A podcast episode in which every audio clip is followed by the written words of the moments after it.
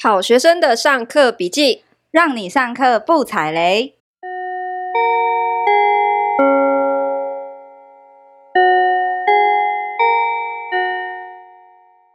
大家好，我是好学生 Ivy，我是麻瓜 Tody。今天我们来聊一聊加密货币的世界。嗯，我邀请了我一个好朋友，他同时是我们加密货币的资深投资玩家，我们的 DeFi YY。Hello，大家好，我是 DeFi YY，歪掉的歪，为什么很 歪呢？呃，就是等一下就会知道了，整个人都很歪。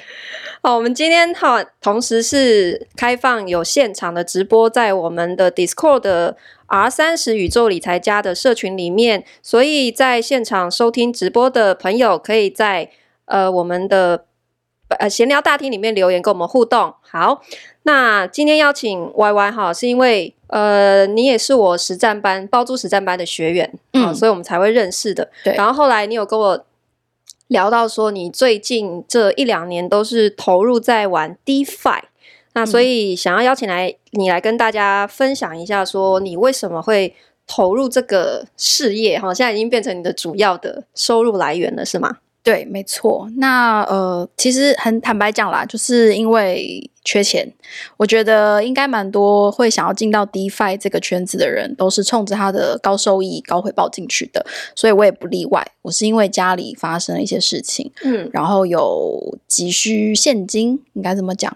嗯，所以我才开始透过呃挖矿啊，然后交易所买卖，然后最后进到了 DeFi，就是有一个过程。挖矿哎，你刚好提到挖矿哎，我跟各位讲一下哈。就是 YY，同时是我现实世界里面唯一认识的一位实体的矿工。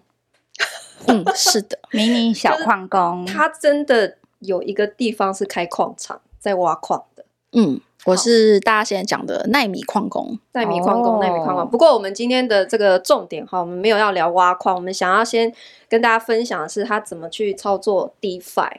欸，你刚刚讲到你有负债，但是你又跑去玩这个 DeFi，是为了想要快速赚钱。可是这样的话，风险会不会很大？心脏要很大颗啊？因为我们会觉得，就是虚拟世界还是一个很新的东西嘛。嗯，对。怎么会只有这样？没有，没有，没有。因为你在你的负债是多少？这个可以问吗？负债是。多少？呃，可以啊，但我没有很仔细的算清楚过，就是破有，就是所谓的，就是有一二个十百千万十万八万千万，呃，八位数啦，个十百千万就千万的负债，对对。但大家不要担心啦，也有有有也家里也是有一点资产，所以 OK 没有压得太惨，就是、哦、但是就是真的有负债。是说现金流要很大，对，其实是需要现金流，每个月的需要付的一些贷款啊、利息等等就会比较高，所以你需要很快速的现金流。对，其实直接讲就是我需要现金流，所以我们今天邀请到一位强心脏哈，好，他的故事真的真的非常，还有厚脸皮，不止强心脏，真的，我跟现场大家。嗯讲哦，就是你听完他的故事，我们今天会虽然重点先放在 DeFi 哈，但是我下一集有机会，我一定会请他把他自己的故事再跟大家分享，因为真的非常励志。他真的是一个负债千万，然后每个月基本开销就二三十万，这可以讲吗？嗯嗯，对，他每天睁开眼负债要流出去的钱，一个月就是二三十万，所以他怎么样在这么一个痛苦高压的环境之中，他去想办法突破他的困境，然后他最后选择的方式是进入加密货币的世界，这是我们今天很想要请他来分享的。嗯，好，那我们要不要先跟大家解释一下什么是 DeFi？哈，因为我想我们听这个节目，很多朋友是元宇宙小小白，什么是 DeFi？我解释吗？还是 Ivy 来？啊，Ivy。好，那不然 我先告诉大家一下哈，我虽然不是很清楚这个，但是我有在玩哦，你不要小看我。你玩，然后你等一下跟大家讲你玩什么？对对对，哎，我现在讲吗？等一下你先解释什么是 DeFi。我真的是没有办法，去中心化金融，我只会说，对呀、啊，是对的，Ivy，去中心化金融啊，那它跟金融有什么不一样？它去中心化呀，对。这就对，大家不要笑，这个就是正确的答案。它其实就是金融去中心化，就是 DeFi。Oh. 这样有没有很简单？应该都不难理解吧？但我相信大家还是不懂，有没有？呃，它可以比拟我们现在现实世界里的里面的哪一种金融商品比较类似的？可以这样大家比较好想象。嗯嗯，现实世界中几乎你可以想到的所有的金融产品，举凡股票、呃衍生品，衍生品就包含选择权啊、期货啊，呃还有还有什么保险啊，就是一切的金融产品。它都被去中心化了之后，就叫做就可以称为 DeFi 去中心化金融。因为 DeFi 的全称就是英文就是 Decentralized Finance 嘛，那它就是、嗯、就是字面的意思。大家不要想得太复杂。我觉得我们就是一切从简，一切从简之后，压力就比较不会那么大。哦，好啦，我觉得这个解释完，其实大家应该还是觉得蛮蛮空泛的，还是很难理解。哈，那没关系，我们一步一步尝试着去去解释。好了，就是说。你一开始进入这个虚拟世界的时候，你你有做什么样的功课，然后让你最后决定挑出某一项金融商品是你决定要投入的？嗯，应该说，我一开始对 DeFi 也是完全不了解，我真的是先从挖矿开始，然后学习呃智能合约上的一些基本的概念。那为什么提到说挖矿跟智能合约有关呢？因为我挖的是以太币。那以太币跟比特币最大的区别就是，比特币上是没有智能合约的哦，以太上面才有智能合约。所以我也是从小白这样一点一点做功课，呃，一个一个就是基础概念去了解的。哦，所以你是先挖以太币。对，然后我挖以太币的时候，我就是会开始了解说啊，什么是智能合约，然后智能合约它到底可以做些什么。然后后来呢，我就发现哦，去年智能合约，去年前年智能合约最大的应用其实就是在金融的部分，因为它的属性解决的是信任的问题。嗯，然后它就是可以把现实生活中呃金融产业这个中间人的角色，比如说银行啊，呃保险业务啊，或者是。嗯，我在想以后甚至是房地产的中介，就是你可以想到的第三者中间的这个角色都可以取代。对，大概是这个概念。哦，也就是说，因为去中心化本质的意思就是说，它是借由区块链，还有加上智能合约的技技术，去达成说我们可以呃脱离现实世界里面这些，我们把钱托管在某一个呃中心的单位这样子的概念。对，所以才会相对叫做去中心化嘛。对。那只是说，呃，我们如果想要进入这个产业哈，我们要先做什么样的准备啊？同时，你可以跟大家讲一下，说你你你自己是花了多少身家在在玩，还是说你是一步一步的？这是广告。如果你对加密货币、元宇宙的话题有兴趣，三月七号到四月六号，在 MyBook 电子书平台可以找到 Tody 的元宇宙推荐书单哦，链接就在节目资讯栏下方。这批书单也是我自己学习加密货币和元宇宙的过程，是我自己主动向 MyBook 提案的哦。每本书都帮大家争取到六折，非常谢谢我们的干爹。在动荡不安的世界里，保持学习、投资自己是永远不会亏本的。希望我们都能够保持这样旺盛的好奇心。近期我还会跟大家分享《加密货币之王》这本书，有兴趣的朋友可以先买来看哦，这样就可以到 R 三十的线上读书会跟我们一起来做讨论。购书资讯都在节目介绍栏的下方哦。我跟大家分享一个，提到我花了多少身家，我就跟大家分享一个算是呃失败的案例吧。就是我进入 DeFi 的时候，我是直接所有的钱直接就下去。可是其实这样的做法是不对的，就不在讲的不对，不是说 all in 这件事情不对，是你的钱应该要分批分步走，慢慢的进去，哦这样才是合理的。我觉得在任何的投资里面都是定期定额那种概念嘛。嗯，你可以这样想，或者甚至是你已经有一笔钱，你不想要定期定额，但至少你应该分个好几次。对对，不要就是在一开始的时候一一次就啪就下去。那我想问一下，你 DeFi 的话，嗯、你刚刚有说它有很多不同的金融商品，那你一开始一最一开始玩的是哪一种商品？最一开始玩的时间久远，有点记不得。我 DeFi 商品最一开始玩的。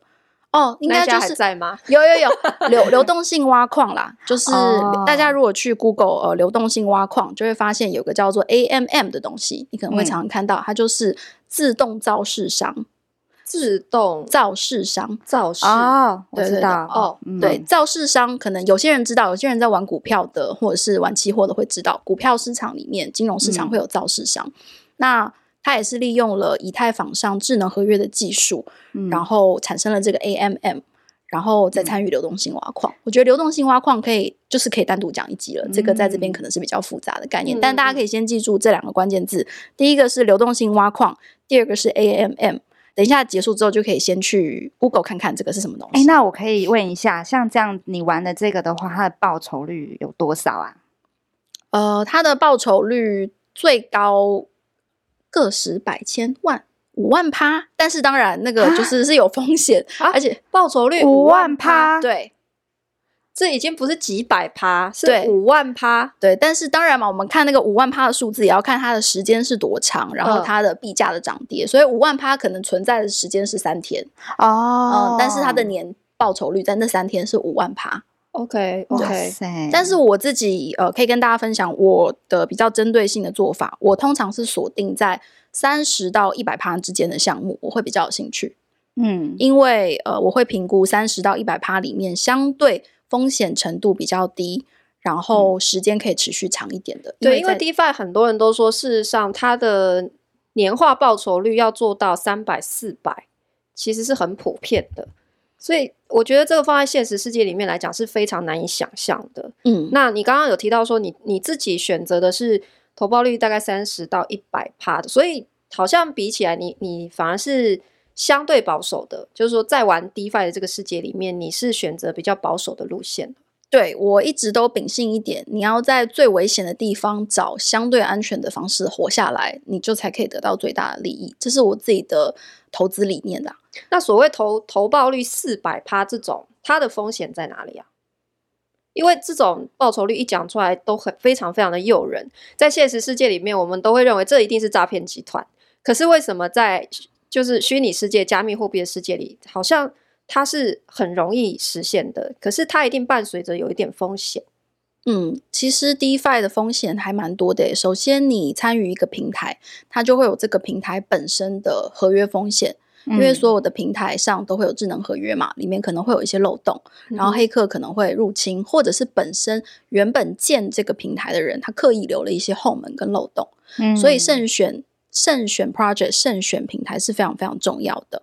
那嗯，还有什么样的风险呢、还有币价涨跌的风险啊。比如说，你今天做流动性挖矿，你有双币进去，这两个币，比如说是十块十块好了。我今天有五万趴的 AP APR 或 APY 就年回报。可是如果我的币价在隔天一瞬间跌到了零点一元呢？那就算他给我五万趴，是不是也没有用？对，因为其实币价的那个涨跌起伏也是蛮凶的。嗯，对，所以其实这个没办法一言蔽之，但是就是啊，这个观念也是先跟大家讲，千万不要看到这么高的数字就高潮，因为这个后面可能有你承担不起的毁灭性的风险。对，其实你看很多就是加密货币的投资的书，其实他们都会提到一个很重要的观点，就是说你在。学会赚钱之前，一定要先学会怎么样控制风险。对，这个、你要先学会理解风险，再去想赚钱的事情。我觉得这个有一点点像是为什么我我要创建一个那个元宇宙新手小小白的赖社群。其实我觉得就是借由这样子的社群，我们希望让大家可以先学到怎么样，至少你不会被诈骗。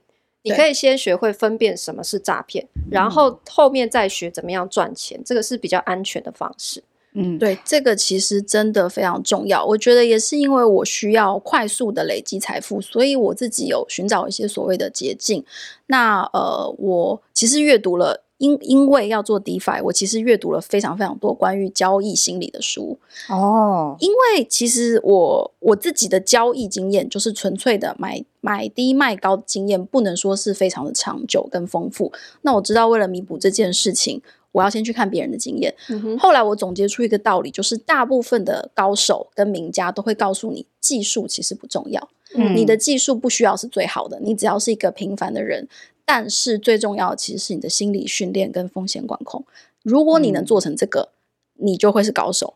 可是你的技术再强，你没有心理心理上的训练跟风险管控做得好，其实你就是会一败。这有点像，就是你看以太币啊，就是。年前不是大跌了一波，嗯，然后在这么短的时间里面这样子的波动，可能很多心理素质不够强大的人就会很担心，然后就会想要赶快出清，赶快脱手，对对，对，所以像币价高的时候，你会觉得哇，怎么那么贵，我买不下去。可是低的时候，你也会担心，我要不要继续抱？又很多人就会，其实也跟股票一样，对，一样的道理。对，那我想问一下，后来你 all in 的结果是怎么样？还在进行式啊，啊，我还没有死啊，我还活在这里。所以坐在这边就是他还活的。放心，不管我是死是活，我都会继续 update 给大家。如果有一天我真的在这边战亡了的话，你们。只要在 R 三十里面的人都会是先知道的哦，所以你 all in 是 I N G 哦，我还以为是曾曾经哎，债都没还完，当然是 I N G 啊，哦，要不然这不就是 Happy Ending 了吗？我就是我也不来这里讲了，我要去享受我的人生了。可是对你来讲，你你所谓的 all in，就是你最坏最坏的状况，对你来说是什么？哦，讲到 all in，其实我觉得这个标题稍微有一点耸动啦。虽然当时 all in 这个也是。不是他们骗你们，这是我自己讲的。可是我觉得要回到我刚才讲两个很重要的点，第一个就是心理的训练，第二个就是风险的管控。嗯。那我今天着重想要跟大家提一下风险管控，也就是我自己的资金配置是怎么配置的。嗯。我今天 all in 没错，可是，在 all in 之前，我有做两件非常重要的事情，就是我有买保险，跟我有投资房地产。OK，哦、oh.，其实很多的人都说你要把你的资产分分散分布在不同的风险程度的资产里面。Mm -hmm. 那我的选择就是我走在两端，我会投资非常非常保守的，嗯呃资产，然后我就会投资费比较非常高风险的。所以中间像是美股、台股这种比较中性一点的，或者是呃债券基金，我通通都没有做，因为那个来钱不够快。不好意思，嗯、我这样讲，大家都知道为什么我很歪。不，以上所有的观点都不希望大家仿效。当你被负债逼到一个绝境的时候，对，你就会这样做了。但是我也想要跟大家分享一下，就是保险跟房地产，我做了一些什么事情。嗯，那首先因为呃，我是 TODY 轻资产包租班的同学嘛，嗯，所以呢，我有轻资产的部分。那这个就是保证我每个月有一些基本稳定的现金流，可以 cover 我的日常所需。嗯，先吃饱，先睡好。然后接下来呢，我去年有自产，呃，应该这么讲，如果我今天有一笔钱，一百万好了，我们用一百万举例这个数字，我一百万不会先拿去 all in DeFi，我会先用一百万去买房子。嗯，然后呢，我再想办法借到另外的一百万进去 DeFi。所以今天会有两个下场：第一，我那一百万赔了，嗯，我房子那一百万贴回去。回到零。嗯。第二，如果我今天赚了，我两边都赚了，我房子也升值，然后我也可以收租，然后我也有钱。聪明哦，等于说你现在先用你手上的一百万当做，反正第一笔第一桶金嘛，先去买一间房子，因为有了房子之后，它是成为你一个很好的金融的工具，你可以再去融到更多的钱，对，然后去做杠杆，也是会产生另外一个出租的现金流。哦，对不对？所以其实 all in，你听哦，我还是 all in 哦，因为我的一百万已经早就不见了。嗯，然后我赔的话，我也是赔到回到零。可是我在中间做了另外一层的铺垫，然后算是有一个防火墙在那里啦。对对，对，但是当然房地产到时候变现会比较慢，可是我觉得总好过一瞬间在 DeFi 什么都没有。所以其实哈，大家要注意，我们这边聊到说，他 all in 指的是他已经是先把防火墙盖好了，嗯，他先在现实世界里面用房地产已经筑起一道防火墙，然后再用剩余的这些呃财力再去投入到加密货币里面去的，嗯，然后第二个就是保险的部分，为什么我会特别讲保险的部分？是因为我还想跟大家分享一个我的观点啦，我不买投资型保单。我觉得对我而言，保险就是回归到它最单纯的本质，没错。所以我会呃买非常高额的意外险跟部分的定期定额寿险，就是那种定期式，也不知道定期定额，它就是不是那种终身的，嗯哼，就是比如说买二十年，嗯。那为什么这么做？是因为今天我呃钱也在 DeFi，我可能大部分的资金也在 DeFi，可是如果今天我人突然出了意外，我的家人现在立刻。其实就是需要一笔钱，一样，因为房地产不容易变现，对，那他立刻就可以拿到一笔意外险的资金，嗯，那他们是可以先度过一下。那为什么寿险的部分我选的比较少？是因为寿险反正就是要生病啊，死了才会有嘛，那生病的时候还可以慢慢处理，所以这个部分不用太多。哦，大家不要买储蓄险。对啦，不要买储蓄险，储蓄险真的很废，投资型保单 也不要。反正我本人是不没有买储蓄险跟投资型保单啦。我觉得就是让什么样的资产做什么样的事情。没错，没错，我也是那些都没买，就是要挑那种杠杆率高的才值得买啦。保险就是比方说你的保费跟对比它赔付的金额。对对对，就是就像那种房子的活险，那些也蛮值得买的。对，因为真的意外险就它就是一个杠杆率最高的，太便宜了，就是一比十以上的这种，你才值得买。但真的发生了，你可能会扛不起来的情况之下，就很值得买。我好像买三千多块还是四千块吧，就五百万，然后你买六千七千块就一千万嘞。对，嗯，对对对。那这样是不是表示，如果我真的不小心不见了，我家人后面的房贷就还清了？其实那个房子可能也不用变卖了。我觉得就是在做很有风险的事情之前，要先想好有什么，就是像你讲的防火墙。这个其实是，这我觉得这一切真的都是关于风险管控啦。其实风险管控做得好，投二十趴你也是赚，投一百趴你也是赚，投五百趴你赔了也没关系。像我自己是这样，因为我对于就是加密货币的投资真的是太麻瓜了，我觉得还在整个小白刚开始要学习的路上，所以我自己是设定了一笔启动资金。就是说我换了一笔钱进入这个交易所，我就决定不会再加码了。我我在虚拟世界里面的钱，就是用我这个这个启动资金来去变。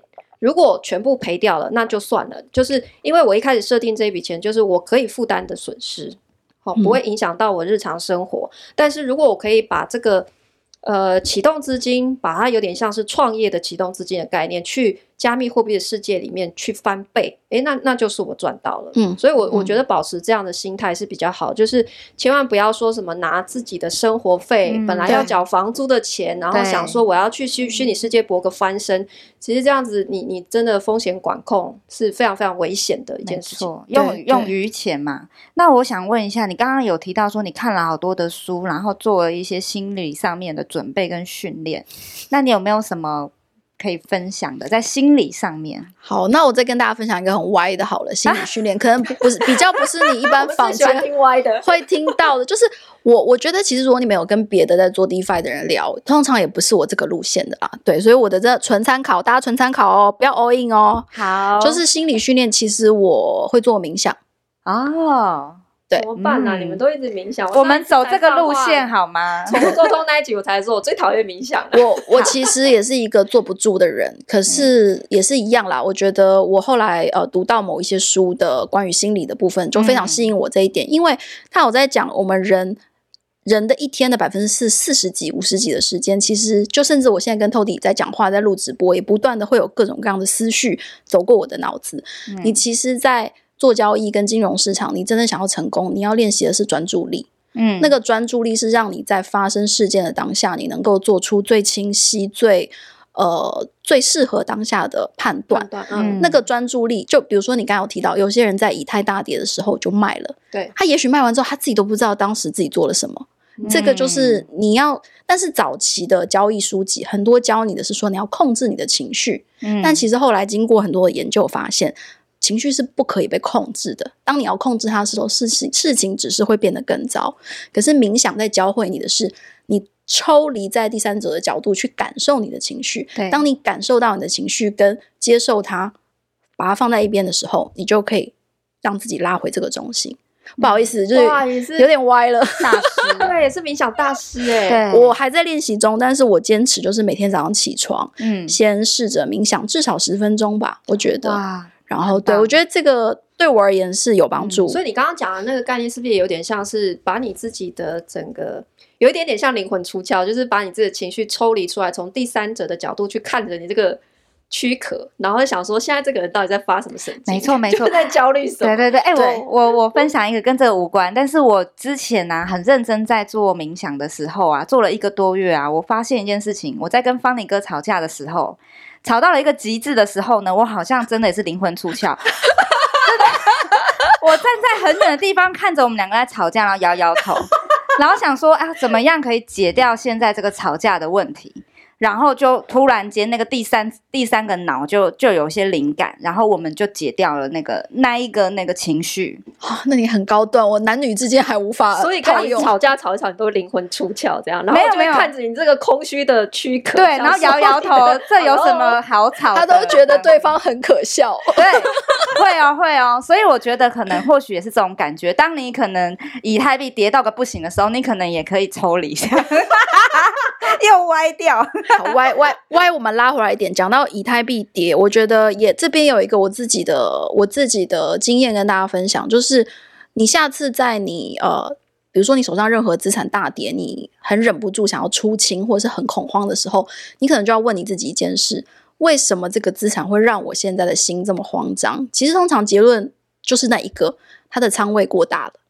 如果他的超出自己可以负荷的，对，如果他的仓位是合适的话，哦、你的心是其实是舒服的。就比如说我今天只投了一千块、嗯、啊，那就没了就没了。嗯、可是当你今天比如说你投了一千万下去，你会慌，正常啊，因为那个仓位可能对你来讲就太大，但也许对一些大金来讲，他就嗯，他不会这样一千万。所以我要怎么知道我的仓到底有多大？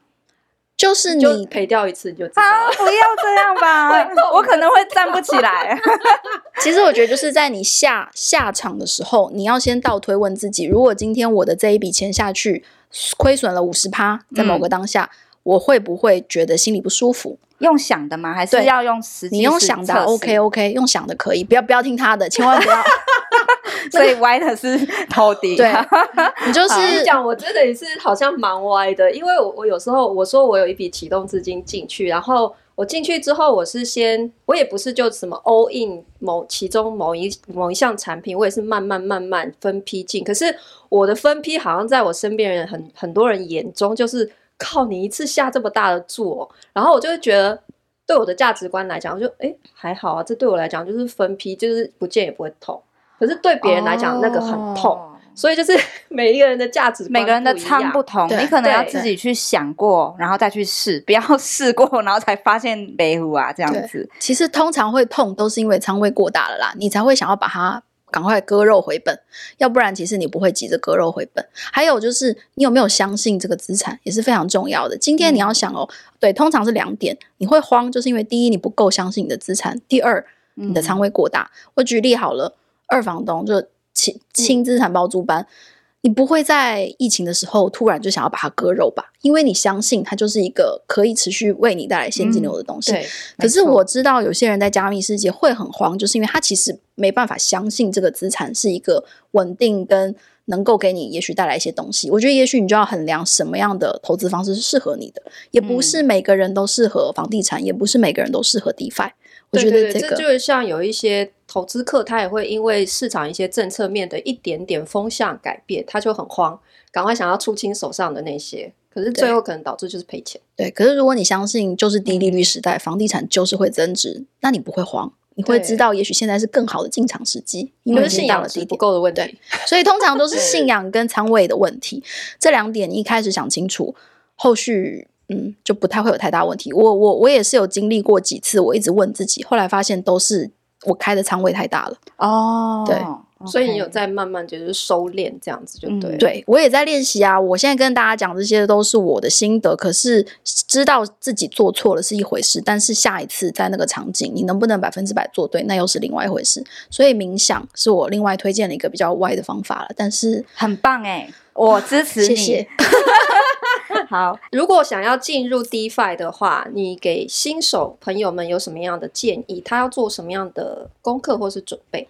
嗯，第一就是我，哎，我们有一个推荐书单嘛，大家都去看一看。你把推荐书单里面关于加密货币的书都看一看，你就已经会很厉害了啦。基础概念，在那个他讲的推荐书单哈，在我们的 R 三十的会员里面，我们有一批就是进入币圈的。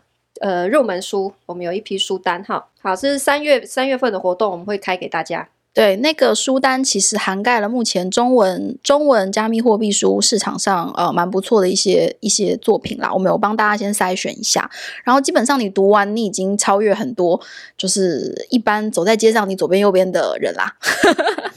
然后还有这个是第一点，就基础概念要有。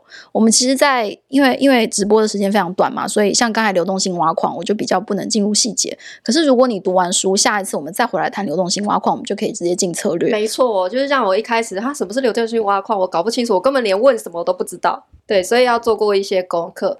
好，那我们三月到时候会有一批推荐的书单给大家。好，如果呃任何人你对于这些加密货币投资有兴趣，然后你又很害怕被诈骗的话，欢迎你可以加入我的这个 R 三十宇宙理财家社群。哈，我们的链接都会放在节目资讯栏的下面。那这个社群我没有特别要销售你什么东西，所以你在这里可以很安心。哈，我们这很新手友善，你也不用害怕被诈骗。但是任何的投资商品，你还是一定要自己做足功课哦。嗯，好，那最后我可以再补充一个东西吗？就是最重要的事情，就第一个，就像刚才 Tody 讲的，一群人可以走更久啦，这个真的很重要，所以欢迎大家都可以进 R 三十里面，大家一起做讨论。第二个很重要，很重要，在币圈你一定要保管好自己的私 key，就是到时候大家、嗯、如果现在大家有开交易所，也许都有开小狐狸钱包，对自己的那个私，它叫中文叫，私钥，私钥。